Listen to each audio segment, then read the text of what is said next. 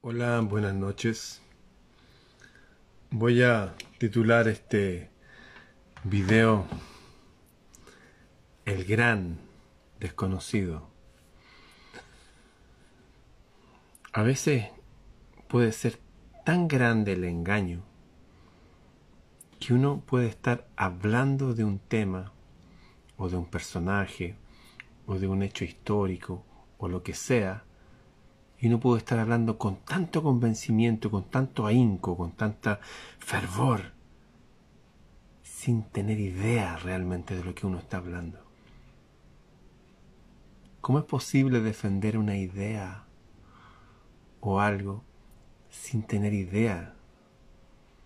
Bueno, parece que es una condición humana muy típica, que las personas pueden llegar a defender algo sin entender qué es lo que están defendiendo o lo que están defendiendo está algo totalmente equivocado. En el futuro vamos a ver que los grandes hitos históricos, por ejemplo, aquí están los malos, aquí están los buenos. Uy, este tipo que fue tan malo en la guerra. ¿Seguro? ¿Los que ganaron eran los buenos entonces? ¿Quiénes ganan la guerra? ¿Los buenos siempre ganan la guerra? Eso pasa en Hollywood, eso pasaba en la películas, los western, me acuerdo que siempre ganaban los, los, buenos. Y los otros eran los malos. Y a veces los buenos eran siempre los, los civilizados, entre comillas, y los malos eran los indígenas. En fin, he estado hablando de, de mitos estos últimos días, de la importancia de la mitología y cómo ellas nos revelan nuestros potenciales y cómo en formato de mito eh, se nos despiertan también nuestras propias potencialidades. Hay un mito que es transversal en toda la humanidad, en todas las grandes culturas y civilizaciones, y que hay registros de ello. Un mito o una idea de que este mundo, otrora un paraíso, actualmente está regido por un demonio o por un dios demonio, como un ser con mucho poder, más poder aparente que el humano al menos, y como que se enquistó aquí. Si uno examina, eh, no sé, el antiguo Egipto, Osiris y Set, son como una especie de Caín y Abel, en formato de macro, formato dioses, un dios malo y un dios bueno. Que decir también de Agriman y Auramasta, menos conocido. Agriman sería como el diablo. Y Auramasta significa el dios de la luz. Así nos encontramos con siempre uno bueno y uno malo. Siempre, siempre, siempre, siempre uno bueno y uno malo. Hace dos mil años atrás, y al igual que había pasado siglos anteriormente y siglos anteriormente, apareció un, un hombre recordando esta idea de que hay dos divinidades. Pero a diferencia de lo que cree toda la gente, este hombre no vino a contárnoslo a nosotros específicamente. Según él, él tenía una misión que tenía que llevársela a, su pueblo pero en especial a una parte de su pueblo que se había perdido en el pasado histórico. Se decía que su pueblo eran varias tribus que se juntaron. Doce tribus, para ser más exacto.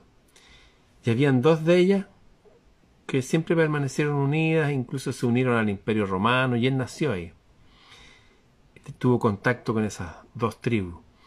Pero él dijo hasta el final que él tenía una misión que cumplir con el resto de las tribus.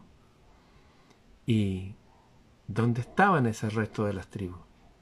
Bueno, estaban esparcidas en, en algunas localidades de Oriente. Y lo que tenía que ir a decirle a esas tribus, lo dijo tanto, tanto, tanto que también nos llegó a nosotros. Y era básicamente que hay dos dioses, está el Dios de este mundo incluso él se enfrentó a los emisarios, las cabezas visibles del Dios de este mundo, que eran los que controlaban la religión, la política y la banca en esa época. Bueno, la banca, eh, los préstamos y todo eso se realizaban dentro de los templos, de ahí la palabra banqueros, los que se sientan en los bancos. Y estaban eh, unidos en la misma gente, de hecho era de una de las tribus a las cuales él venía a recordarles o a denunciar este hecho de que hay dos dioses. Uno, que es el Dios de este mundo, y el otro que tiene un reino, un reino eh, magnánimo, eh, colosal, es mucho más grande que cualquier cosa que uno pudiera imaginar, pero ese reino no está aquí. O sea, está cerca, pero uno se podía conectar con ese reino e individualmente eh, sentirse parte de esa de esa tribu celeste, de ese clan eh, divino. Bueno, ustedes saben de quién estoy hablando. De hecho, él se enfrentó a los sacerdotes de, de una de las tribus que él venía a denunciar.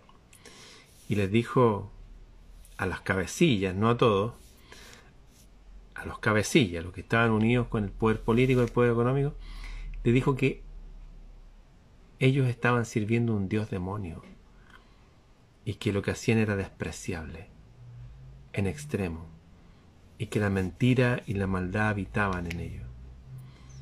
Eso. Él denunció todas estas cosas y lo declararon el enemigo público número uno en su época. Y lo condenaron al castigo máximo que había, que era ser crucificado. Para los que se están integrando recién, estoy hablando de los mitos más grandes del mundo, que no quiere decir por mito que sean mentiras, sino que a veces se visten de ropajes distintos para que puedan trascender los tiempos. Cuando uno cuenta algo con mayor, eh, no sé, espectacularidad, tal vez mayores detalles, como esto de la existencia de dos dioses, eh, la gente le llama la atención.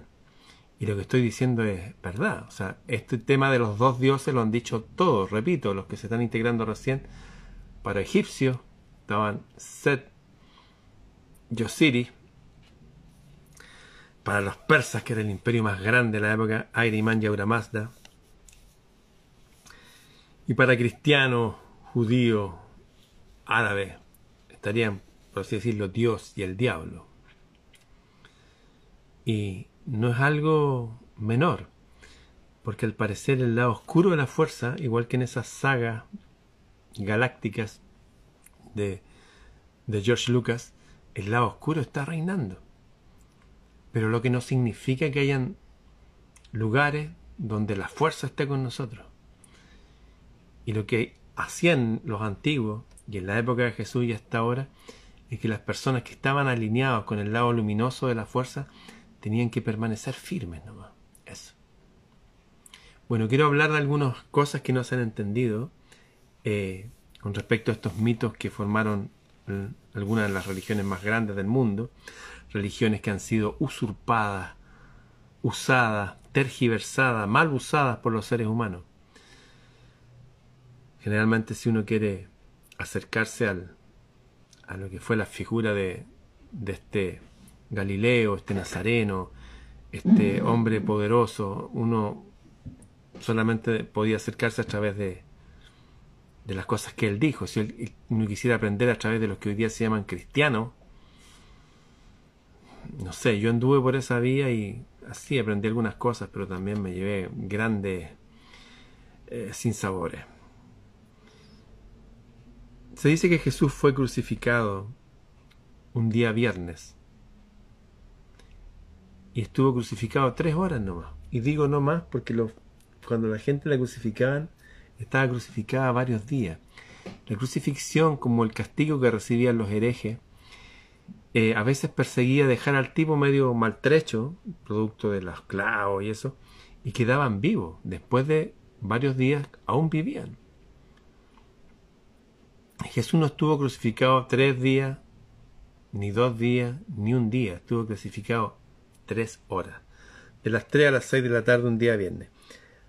Ahí tenemos un detalle importante que no nos han enseñado. ¿Cuánto rato, cuántos días estuvo crucificado Jesús? No, no estuvo días, estuvo tres horas.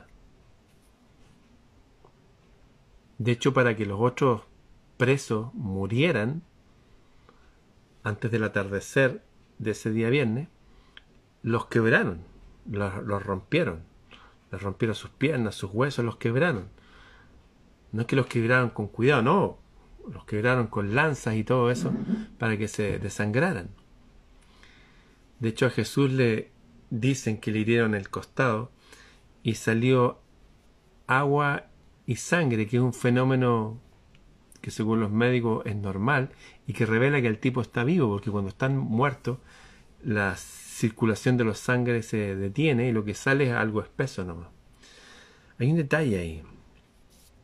Fue crucificado un viernes, estuvo solo tres horas y Pilatos, que era su admirador, estaba ahí. Su mujer le había dicho, oye, yo soñé con ese hombre, ese no es un hombre malo como dice esta gente, es un hombre bueno. Claro, está contra el sistema, pero un buen hombre. Su amigo José de Arimatea, que era un tipo de la alta alcurnia, se dice que María Magdalena también era como de la élite eh, de una familia rica. A propósito, María Magdalena no es la prostituta que le enseñaron ustedes, eso no existe. Quisieron juntar en la iglesia dos relatos, una que era María de los siete demonios, que Jesús la sanó con María Magdalena, que no tiene nada que ver, nada en lo absoluto. Su amigo José de Arimatea llevó, después que lo bajaron de la cruz, llevó 30 kilos de aloe. ¿Para qué es el aloe? ¿Para embalsamar? El aloe se usa para sanar. Eso. Su amigo José de Arimatea llevó el aloe y lo llevaron, entre comillas, a una tumba tan grande que cabía mucha gente adentro. Pero la tumba no la sellaron. Le pusieron una piedra, una piedra que se podía remover, de hecho. Y lo más importante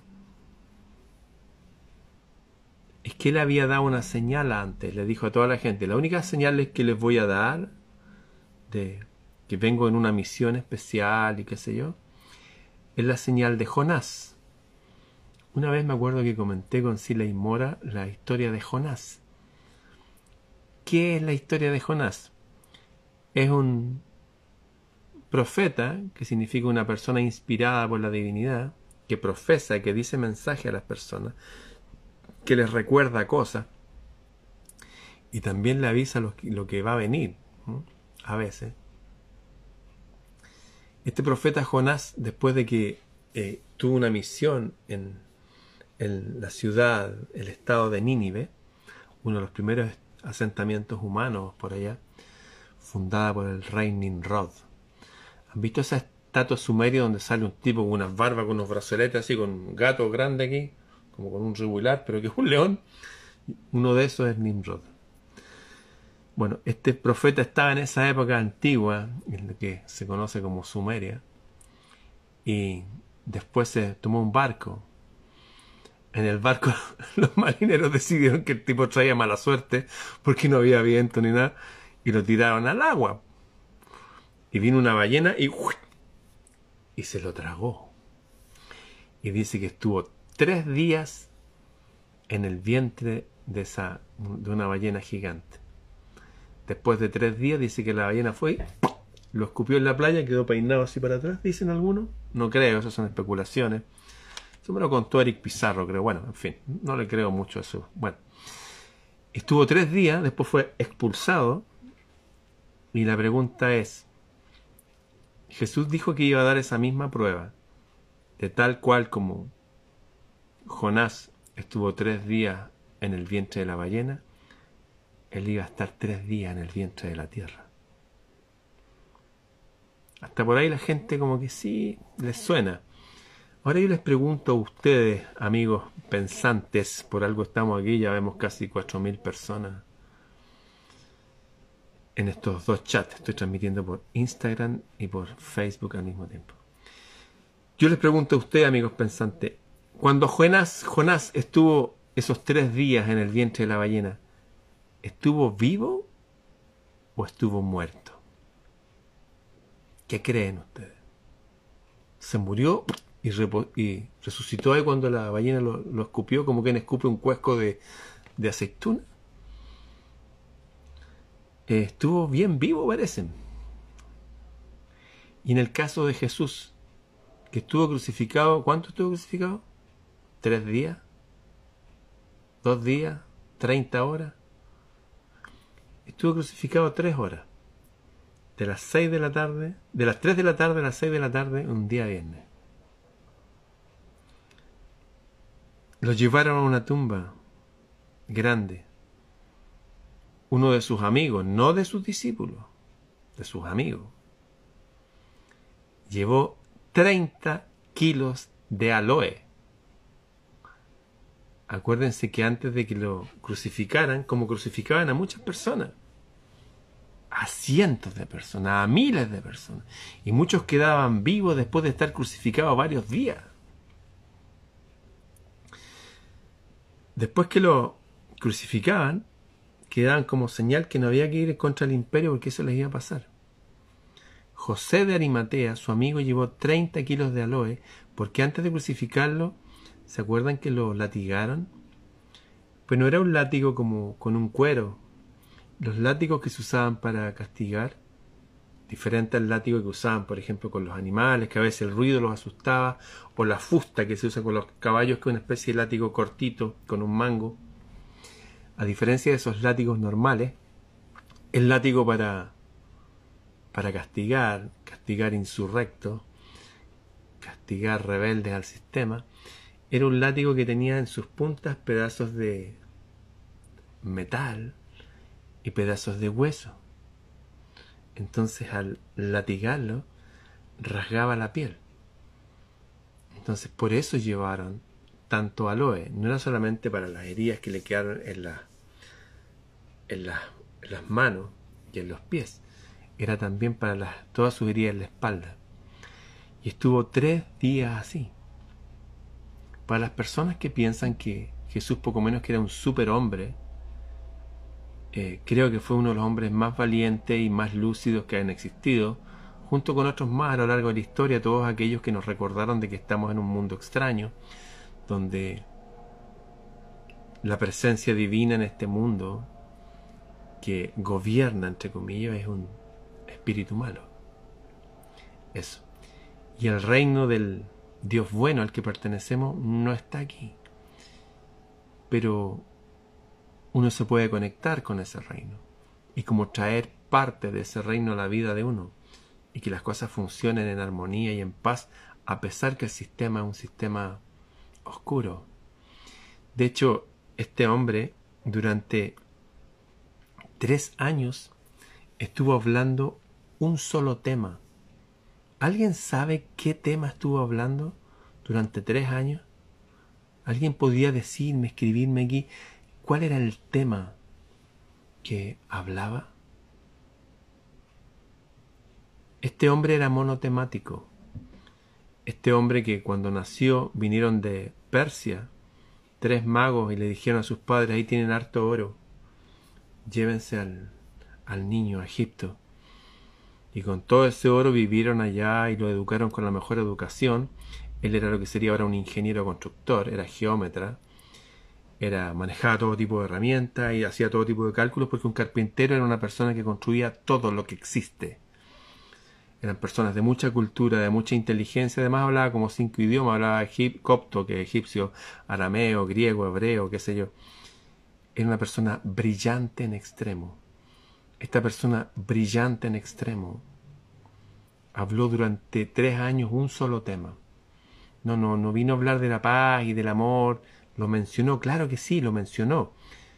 Pero el tema que él habló, el tema importante y que tenía que llevar a las tribus perdidas de su pueblo, original, el tema que habló fue uno solo que es el reino de los cielos. Eso, que hay un reino en los cielos, que ese reino que se fue de este mundo cuando algo pasó en un jardín que dejaron aquí y ese reino se fue. Ese reino que hablaron hasta los griegos y los romanos y en los japoneses también y todo, que se fueron todos y nos dejaron solos acá. De hecho, en varias culturas hablan de que una mujer divina se quedó. La Yemanjá, la, la diosa. En fin, el tema era el reino de los cielos, que hay un reino al cual pertenecemos. No pertenecemos a este mundo. En este mundo debemos ser súper astutos para vivir acá. Eh, acá no se hace la voluntad del Dios del cielo, por eso para que se haga la voluntad en uno, o en las cosas que uno vive, uno tiene que pedir para que se haga. Tal cual como se hace en el cielo esa voluntad, para que se haga acá uno tiene que pedirlo. Uno tiene que ser proactivo con el bien. No se va a dar en forma automática porque la voluntad del Dios de este mundo no tiene nada que ver con, con el origen al cual pertenecemos. Este fue el motivo por el cual lo, lo castigaron, lo laceraron y lo crucificaron. Eso quisieron hacerlo al principio, cuando él empezó a hablar. Lo hicieron después de tres años. Al principio, la primera vez que, lo quisieron matar, lo quisieron lapidar, tirarle piedra, fue cuando él dijo delante de una multitud que estaba escuchando, dijo, y que lo admiraba porque el tipo era muy culto. Dijo, todos ustedes son dioses. Y lo dice así, ¿eh? Todos ustedes son dioses. Morirán ciertamente como hombres y mujeres, pero dioses son ustedes. Eso está en el libro de Juan en el capítulo 10, versículo 23 me parece. Lo pueden buscar. Curiosamente el libro de Juan era el libro que usaban todas las órdenes de caballería antigua, que reinstauraron el culto a la diosa, a María, si quieren, la diosa que salió del mar, Venus, ya Freya, llámenla como quieran. Y la iglesia quiso sacar ese libro. Sí. Quiso sacar el libro de Juan y el libro de Santiago. De hecho, sacó otros libros. Sacó el libro de Enoch. Libro que mencionó Jesús. En fin. Ese fue el tema de Jesús. El reino de los cielos. Estuvo crucificado tres horas. Dio la señal del profeta Jonás. Jonás nunca murió adentro de la ballena y fue llevado con kilos de aloe que no se usaba para embalsamar, que puede gritar algún fanático religioso. El aloe siempre se usaba para sanar. De hecho, en el cano, en el canon de Avicena, Avicena es un médico árabe, hace del año 800 creo, eh, se llama el ungüento de Isa, el ungüento de Jesús, un ungüento que se hace en base a aloe. Porque para, este es el Corán de Irán, para los eh, gente del, del libro del Corán, los árabes, Jesús eh, vivió muchos años y siguió la ruta de la seda. Y dice que ellos lo protegieron y cuidaron a su madre y a su mujer y les dieron agua. Eso está escrito en el Corán, se los voy a leer en otro momento. Pero estoy sentando las bases de lo que vamos a hablar estos días. Estuvo tres días adentro de la tierra, en una tumba muy grande. Y fueron sus amigos, no sus discípulos, sus amigos ricos que tenían muchísimo dinero con 30 kilos de aloe que se usa para sanar heridas. ¿Mm? Ahí tenemos para empezar a revisar esto que para mucha gente es mito. Bien, ¿les quedó claro entonces? Los crucificados después de días seguían vivos. Después de días. Este estuvo crucificado tres horas. El aloe desde siempre se usa para sanar. De hecho, si usted tiene una herida, póngase aloe. El tema que habló durante tres años y después que apareció, salió de la tumba durante 40 días, habló el mismo tema, el reino de los cielos, que el reino de los cielos se ha acercado y que el reino de los cielos viene a uno cuando uno lo busca. Eso. De esto vamos a estar hablando estos días, en esta semana diferente, Vamos a aprovechar el inconsciente colectivo de 1.400 millones de cristianos, se dice, para hablar estos temas y volver a sentar las bases de nuestra filosofía occidental dentro de un marco más real y verdadero. Porque de aquí van a salir muchas cosas. Todas las culturas del mundo han dicho lo mismo. Hay dos dioses. Y acá reina uno malo. Eso. Y este malo controla la religión, la política y la banca. Y controlando esas tres cosas, hoy día ya controla los medios de comunicación, las fábricas de armas, las fábricas de química y farmacia. Lo que estoy diciendo no es nada fuera de lugar. Guarda absoluta armonía con todo lo que han dicho todos en todas las épocas. Ah, y al parecer todos esos hablaron de esta época en particular en que estamos viviendo todos nosotros. Bien, queridos amigos y amigas, a este video lo voy a titular El gran desconocido. Mañana seguiremos hablando del gran desconocido, porque poca gente conoce esto, que Jesús lo crucificaron tres horas nomás, no tres días. Y que lo llevaron a Loe, el aloe es para sanar heridas, no es para embalsamar muertos. Y él dijo claramente que iba a estar tres días en el vientre de la tierra, como estuvo Jonás en el vientre de la ballena. Como estuvo Jonás en el vientre de la ballena, ¿estuvo vivo o estuvo muerto? Contéstese usted. Suena raro esto, ¿cierto? Sí, lo sé. Pero hay mucha abundante información en este otro libro que es el Corán. En fin, y en varios libros más que los vamos a ir mencionando en estos días. ¿Les quedó claro entonces? Crucificado tres horas. Quedó muy bien después. De hecho, les dijo a sus discípulos, les mandó a decir que se juntaran a 100 kilómetros de donde estaba, en Galilea. Y parece que andaba bien disfrazado porque se apareció ante otros y no lo reconocieron de primera vez. Y antes les dijo, ¿saben qué? Sean astutos como serpientes no andarse mostrando. La serpiente no anda ahí caminando por la calle, no, está avanza por sus propios caminos, no andan por las vías oficiales. Bien, seguiremos hablando del reino de los cielos y del mensajero mañana. Será hasta mañana entonces. Compártelo. Nos vemos mañana.